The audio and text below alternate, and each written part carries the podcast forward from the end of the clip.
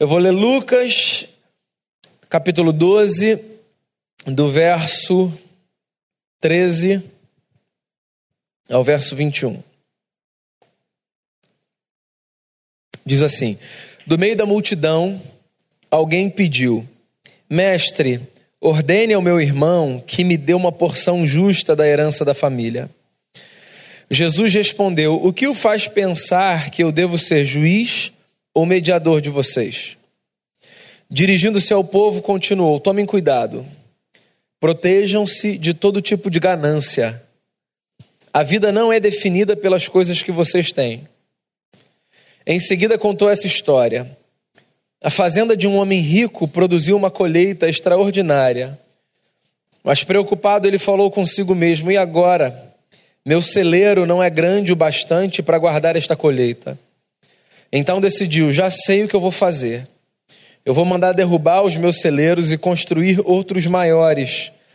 Guardarei ali toda a safra, então direi a mim mesmo: Você fez bem, acumulou o suficiente para se aposentar. Agora esqueça as preocupações e aproveite a vida. Deus então apareceu a ele e disse: Tolo, você vai morrer esta noite, e o seu celeiro grande e abarrotado, para quem ficará?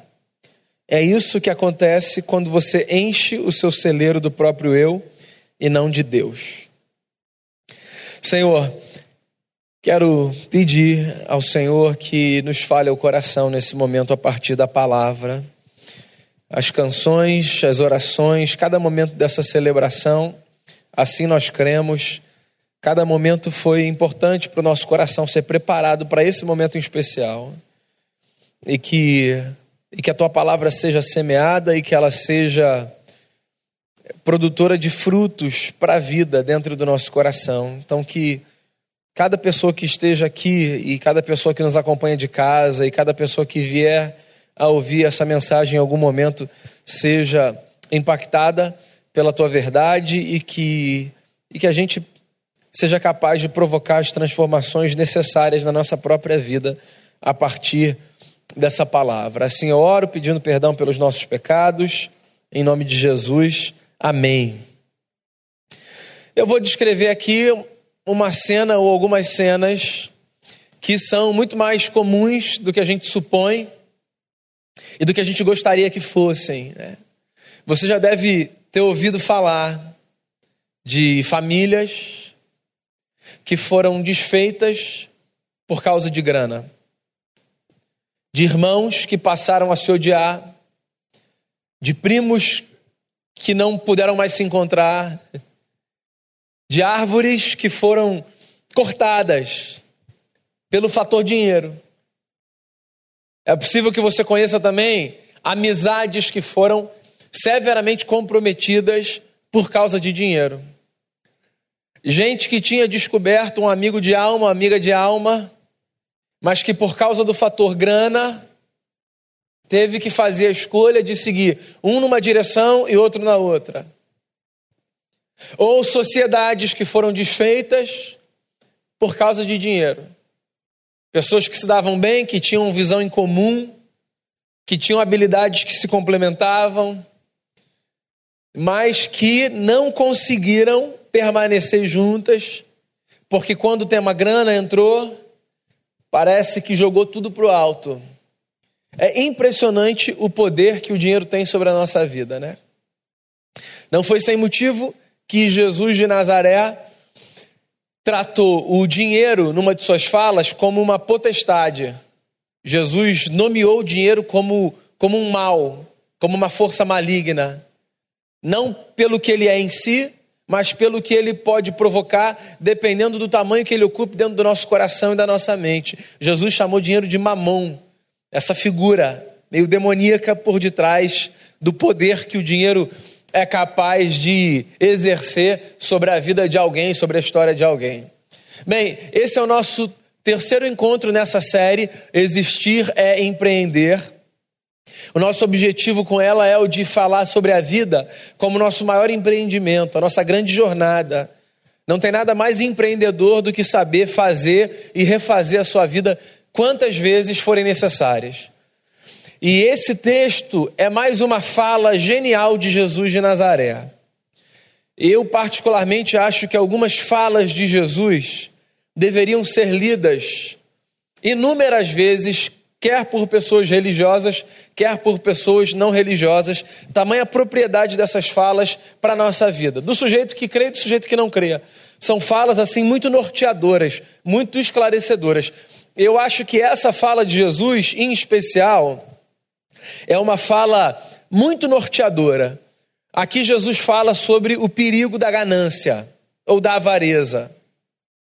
Então eu acho que é um texto que a gente precisa revisitar, porque o dinheiro, sem sombra de dúvida, é um dos maiores ídolos. E por ídolo, eu quero dizer tudo aquilo que a gente coloca no lugar de Deus na nossa vida.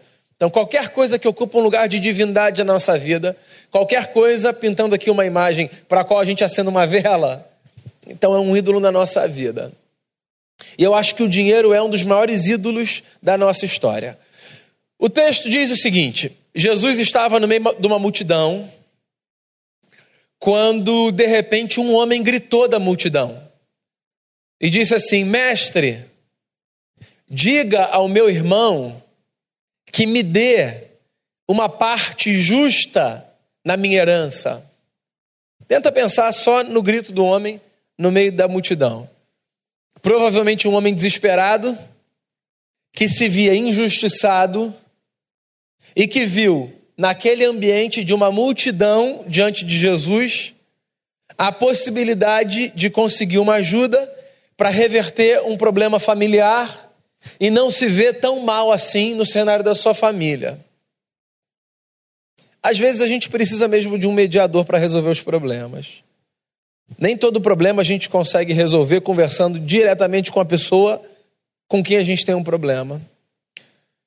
Tem situação na vida que demanda uma terceira pessoa que vai dizer assim: fala você. Ah, ok. Agora fala você.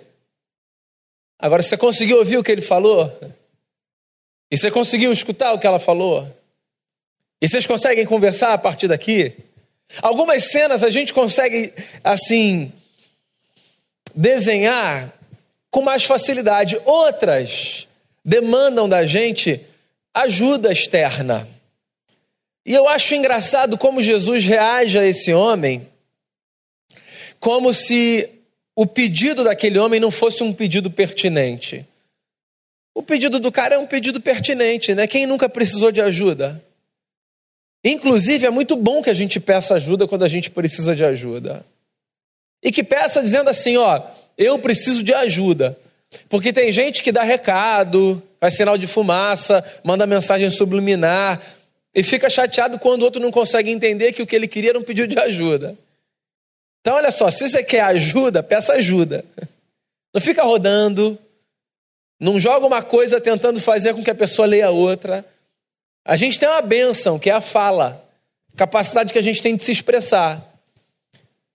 E a fala precisa acontecer acompanhando o nosso nível de maturidade. Se nós somos adultos e precisamos de ajuda, e se nós sabemos que o nosso código para recebermos ajuda é pedirmos você pode me ajudar?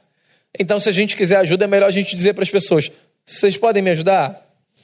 Então, um cara aqui que sabe o código e que é honesto e que é corajoso, porque no meio da multidão ele grita e diz assim: O senhor pode me ajudar? Meu irmão está me passando para trás e eu quero, assim, um auxílio da sua parte para que a nossa herança seja dividida de maneira justa. Só que Jesus era de uma perspicácia que ele percebeu, e às vezes a gente percebe, né? Que tinha um negócio por detrás daquela fala. Olha só, existem algumas falas que são muito sintomáticas, muito sintomáticas. É, mesmo quem não é da psicologia já deve ter ouvido essa citação atribuída ao Freud, que é a seguinte: quando o José fala do João, o José fala muito mais do José do que do João. Já ouviu isso em algum lugar? Ou seja, quando eu estou falando de alguém, eu estou falando muito mais de mim do que de alguém. É porque ao falar eu expresso a maneira como eu enxergo o mundo e o que eu carrego dentro de mim. E Jesus percebeu isso. Jesus percebeu que, para além daquele cenário de injustiça que o camarada desenhou, tinha, na verdade, um problema instalado no coração daquele cara que ou ele não percebia ou ele não queria enxergar. E o problema era o problema da ganância. Eu acho a ganância um negócio assim muito perigoso.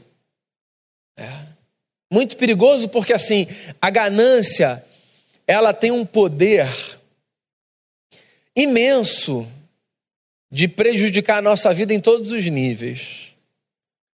A ganância é perigosíssima em primeiro lugar, porque geralmente ela vem maquiada de virtude. O camarada ganancioso, ele pode vender a imagem de que na verdade ele é um cara precavido, preocupado com o futuro.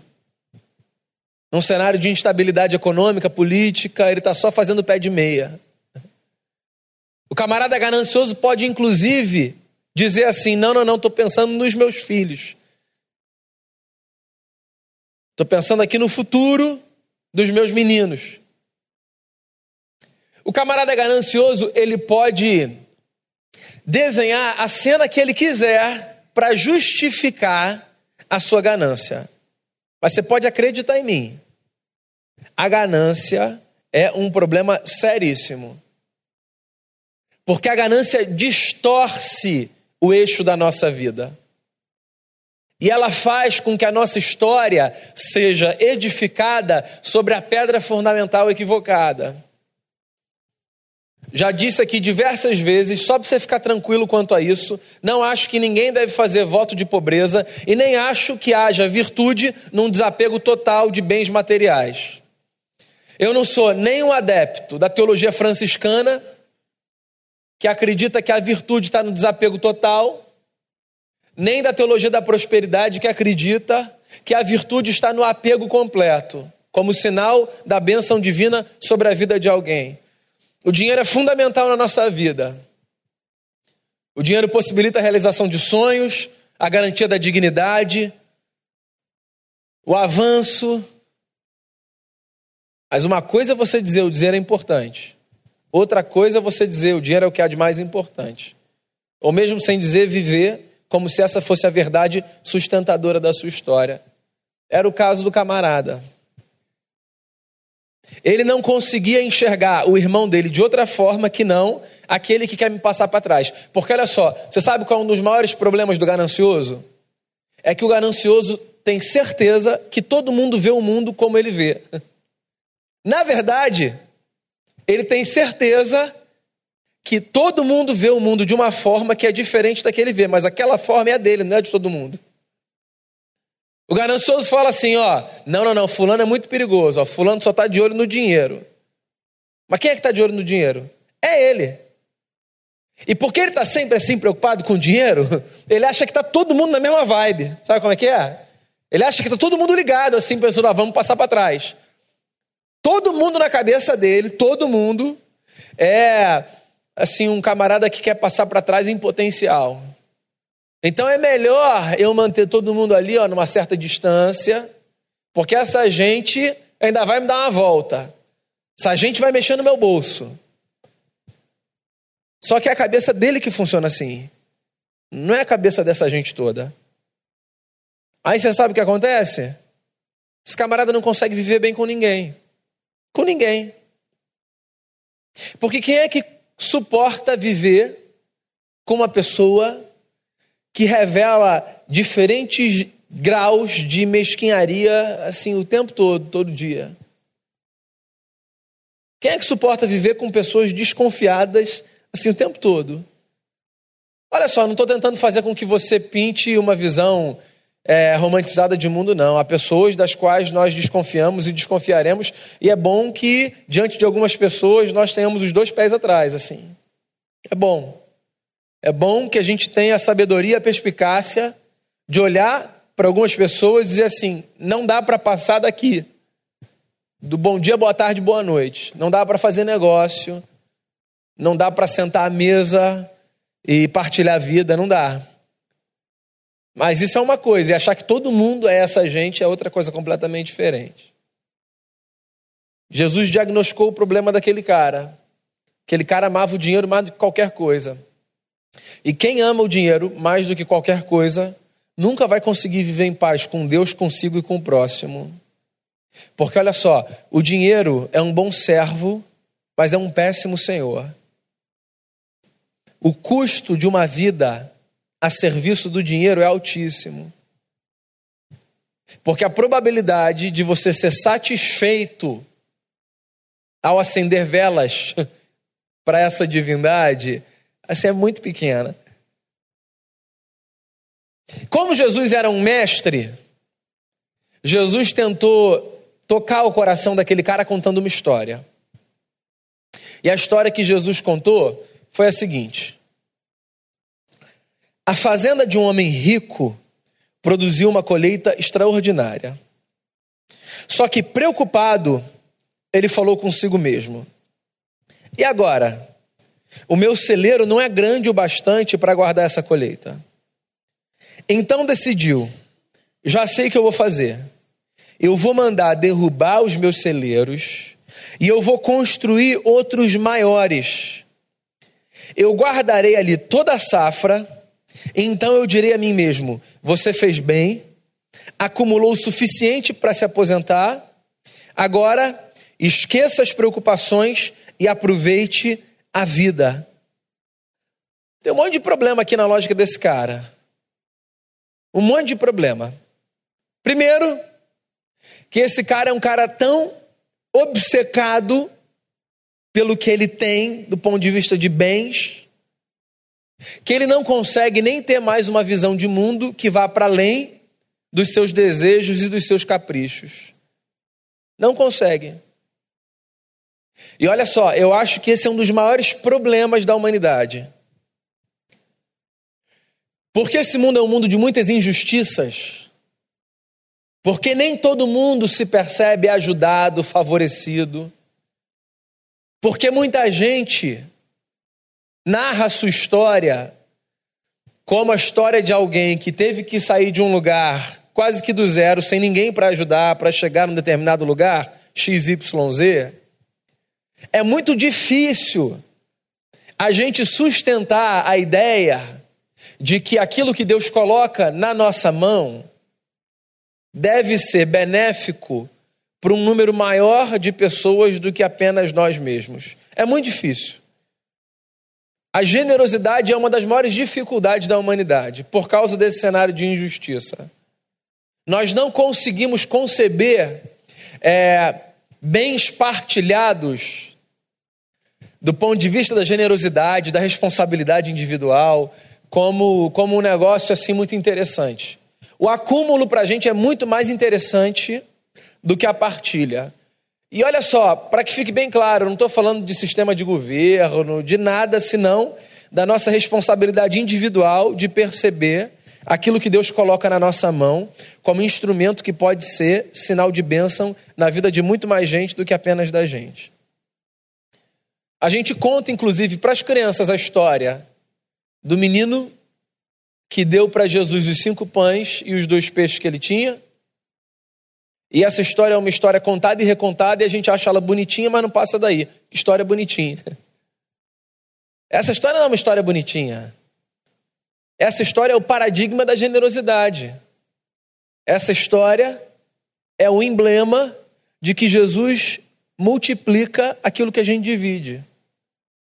Essa história é a lembrança bíblica para todas as gerações de que na matemática divina quando a gente divide, partilha, Deus multiplica. Só que o nosso coração é um coração tão distorcido. Eu falei para você que o dinheiro é um dos maiores ídolos que nós temos, né? Que mesmo quando o cara lê um negócio desse, ele distorce, ele fala assim: hum, então é isso. Então eu vou dar, que vai vir muito mais, né? O camarada não entendeu de novo. Ele pega a história bacana, e ele fala assim: ó, descobriu o pote de ouro. O pote de ouro é, deixa eu dar. Se eu der na igreja, melhor ainda, porque Deus está vendo que na igreja Deus está. E aí agora, ó, melhor do que qualquer investimento. Qualquer um. Não quero nem mais saber taxa de banco. Não quero nem mais saber qual a empresa que está com melhor ação. É igreja, ponto. Deus. O camarada não entendeu absolutamente nada. Porque Deus não é esse gestor de negócios que coloca na nossa conta quando a gente quando vê a gente colocando na conta do colega. Deus é o criador maravilhoso que divide com a gente a beleza da sua glória, enviando seu filho no maior gesto de generosidade para mostrar para a gente que em tudo na vida, e não apenas no dinheiro, mas também na grana, partilhar é muito mais fonte de bênção e de satisfação do que acumular. A lógica desse cara está toda errada. Ele não entendeu nada. Ele não consegue ver o mundo. Ele olha, ele olha para a carteira dele de investimentos, ele diz assim: onde é que eu posso botar? Aqui está legal, aqui está legal, aqui está legal, aqui está legal. E ele não consegue nem pensar assim: ó, será que tem alguém que eu possa ajudar com esse negocinho aqui? Pouquinho. Não é para o cara surtar e dar tudo para os outros e ficar pobre, porque isso também é uma outra loucura, né? Não é isso, é só ele olhar para além da cerca da casa dele. Será? Será que tem alguém que eu posso abençoar? Será que tem alguém com quem eu posso dividir o pão? O pão. Mas ele não consegue. Esse cara está tão dominado que ele pensa assim: ó, já sei, vou destruir minha fazenda, vou construir outra. Construir uma fazenda maior. E aí pronto. Com essa fazenda maior, eu vou conseguir guardar toda a minha produção. E aí pronto. Como é que eu não tive essa sacada antes? Esse é o melhor investimento que eu podia fazer. Aí ele fala uma frase que é muito emblemática do cara ganancioso. Ele fala assim, ó: Eu vou construir um maior, eu vou guardar ali toda a minha safra e eu vou dizer assim, ó, você fez bem. Porque lembra que eu falei a você? A ganância é um perigo, porque o ganancioso transforma a ganância em virtude. Então ele acaba de manifestar sua ganância, ele diz assim: muito bem, é isso aí, acertou, parabéns. Acumulou o suficiente para se aposentar. Agora eu posso me esquecer as preocupações e aproveitar a vida. Ou seja, ele está assim completamente perdido. Primeiro, porque eu nunca vi um ganancioso falar assim: ó, pronto, agora acho que já deu. Já deu. Já viu? Nunca deu, nunca deu. Nunca vai dar. Porque na lógica dele, nenhum número representa um teto. Porque cada passo que ele dá faz com que o teto chegue para cima mais um pouco. Então ele nunca está satisfeito. E não tem nenhuma hora que ele diga assim: eu acho que agora está legal.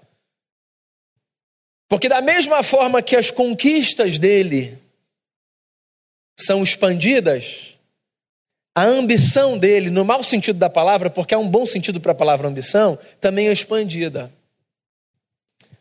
E aí ele vai dando passos, e ele nunca para. E ele vai dando passos, ele vai dando passos, ele vai dando passos. Eu usei essa ilustração aqui numa mensagem. Não sei se você lembra da série Breaking Bad. É uma série de um professor de química frustrado porque ele fez uma escolha que na cabeça dele foi errada. Ele foi dar aula numa escola e ele era um cara brilhante. E os amigos dele todos foram para pesquisa, foram para a universidade, foram trabalhar nas empresas, estavam ganhando grana. E ele estava numa escola. E nenhum aluno prestava atenção nele. E ele não tinha satisfação nenhuma profissional. E também não ganhava grana. Né? E aí ele ainda tem um cenário familiar complicado, porque ele tem um filho que é cheio de complicações, porque ele tinha sofrido paralisia cerebral. E a mulher dele fica grávida de um menino temporão. O filho dele já é adolescente, indo para a juventude, e a mulher engravida. E ele recebe o diagnóstico de câncer. E ele tem assim pouco tempo de vida. E aí, ele começa fazendo uma conta. A série começa com esse cara fazendo uma conta. E a conta dele é a seguinte: quanto eu preciso para, quando eu morrer desse câncer, deixar dinheiro para o meu filho estudar na faculdade, para minha mulher se sustentar e bancar o meu filho que vai nascer, que talvez eu não veja. Aí ele faz um cálculo de aproximadamente 750 mil dólares. Ele pensa assim: ó, com 750 mil dólares, quando eu morrer, eu consigo deixar minha família bem. E como ele é um gênio da química, ele presencia uma cena no começo da série de um traficante fugindo da polícia, e ele dá um clique, ele fala assim: "Eu vou me envolver no mundo das drogas. Eu sou um cara bom de química, eu vou produzir metanfetamina e eu vou vender esse negócio, eu vou ficar rico com drogas." Aí a série se desenrola a partir dessa trama. Um cara que é um cara bom, de família, ético, que entra para o mundo das drogas para pagar as suas contas. Você fica até com pena do cara, você se solidariza com o cara. No meio da, da série, a polícia vai pegar o cara, você até a hora fala oh, não, em nome de Jesus, guarda o teu servo. você torce pro cara, né, que virou um traficante. Mas olha só, quando ele faz 750 mil dólares, você acha que ele para? Não para primeiro, porque se ele parasse, a série ia acabar na primeira temporada, né? São oito. Mas assim, não para porque não para, meu amigo. Porque quando o que te movimenta é o dinheiro, você não para nunca. Nunca, nunca, nunca. E tem uma coisa que eu acho que é muito infeliz. Quando o que te movimenta é o dinheiro, você nem para nunca e na maior parte das vezes nem desfruta daquilo que você conquistou da forma como você podia desfrutar, quando o que te movimenta é o dinheiro.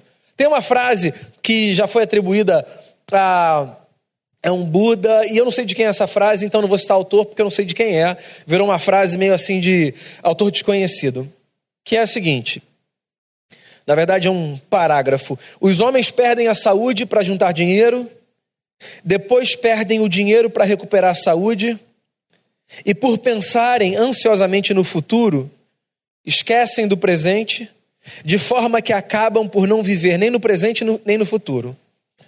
E eles vivem como se eles nunca fossem morrer, e eles morrem como se eles nunca tivessem vivido.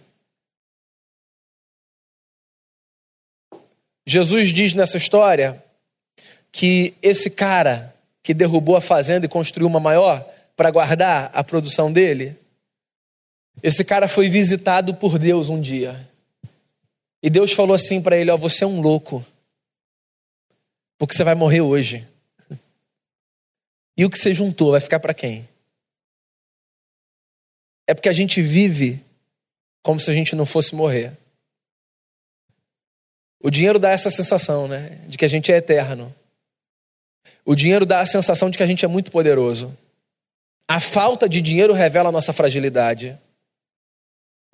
Mas a presença do dinheiro dá a sensação de que a gente é super-homem e mulher maravilha. Isso é perigosíssimo. Porque a vida, ela escapa por entre os nossos dedos. E a gente não tem controle sobre ela. Sexta-feira, no meu consultório, na sala do lado, que é a sala médica, eu vi um senhor na recepção. Ele era pai de uma médica amiga minha, da Denise, da Marina, da turma toda lá da clínica. Sexta de manhã. Sexta de noite, esse senhor bom teve um AVC na praia.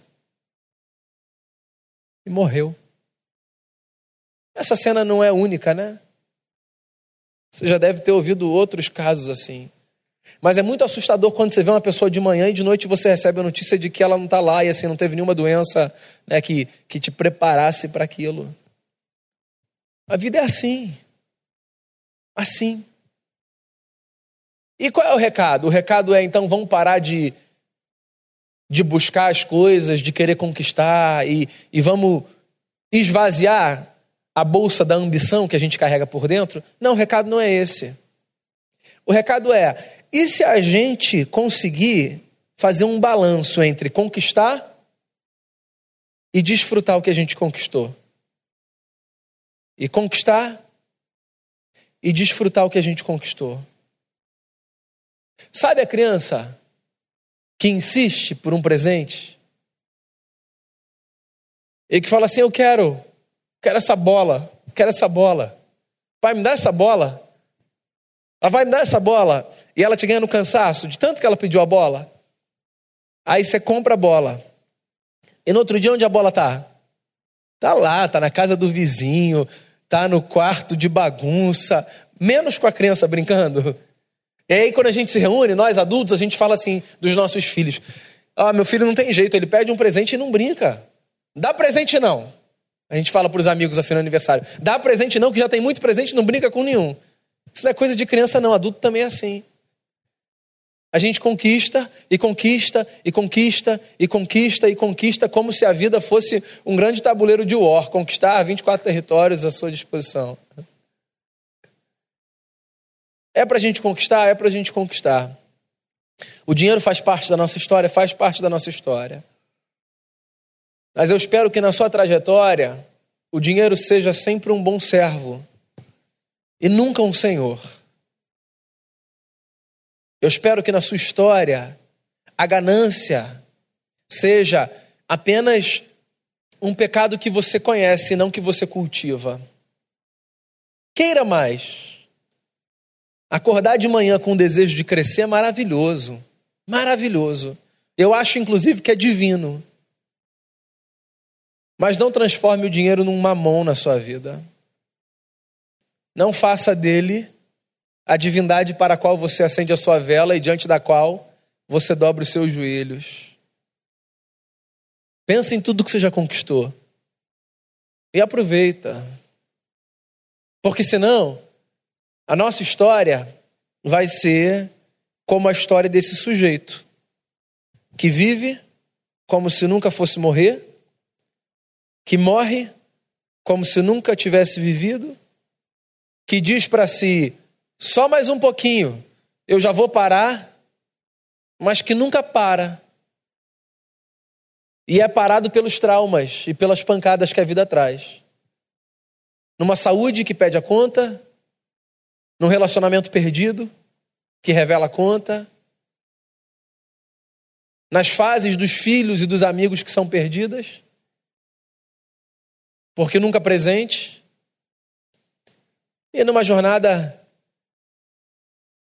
em função de um, de um castelo de areia. O nosso coração precisa ser preenchido por Jesus de Nazaré. E a partir daí, a gente corre atrás do que a gente pode correr atrás. Olha só, eu quero que você ganhe dinheiro, tá? Oro por isso. Espero que você ganhe que você viva muito bem.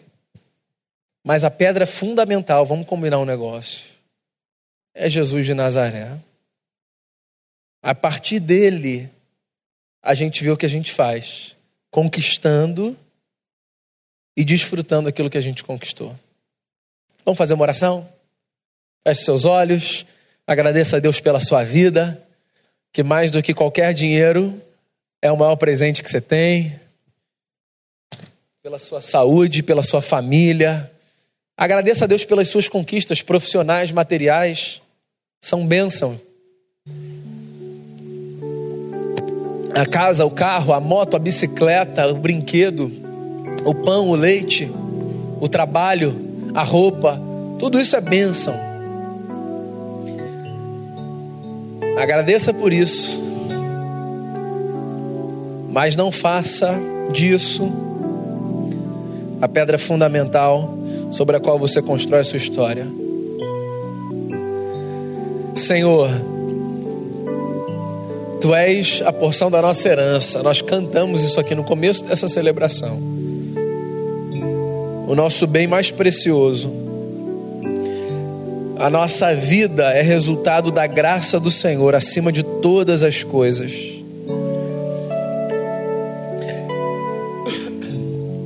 As nossas conquistas devem ser sim motivo de orgulho. Cada um aqui conhece a sua história, de onde saiu, o que atravessou.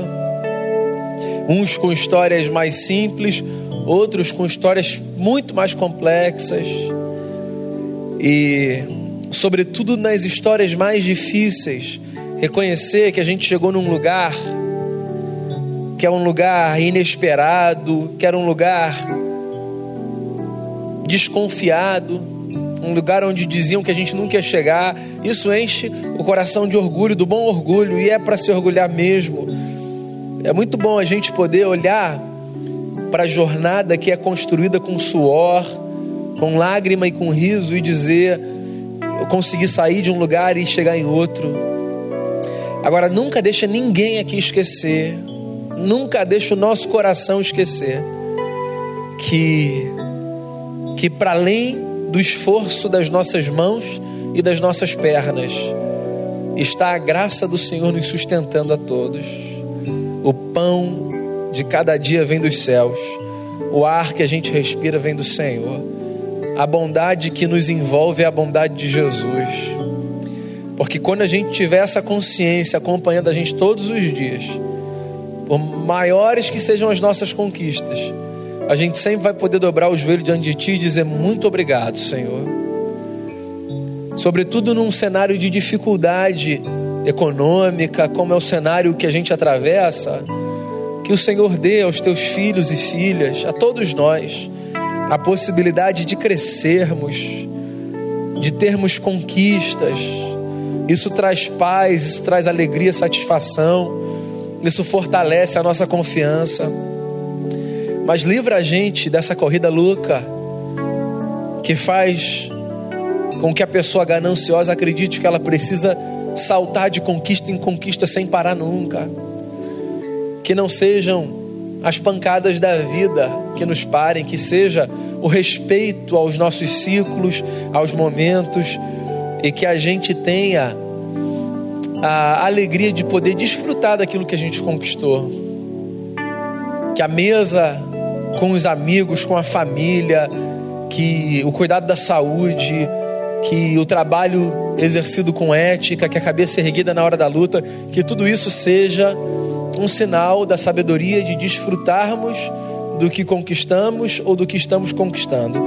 Eu quero rogar por todos nós que o Senhor nos visite, nos assista e que e que a nossa vida seja não como a vida do louco que vive como se nunca fosse morrer e que morre como se nunca tivesse vivido, mas como a vida de um sábio que vive dando graças a Deus, seguindo os passos de Jesus e abençoando a si, aos seus e a tantos quantos puder abençoar.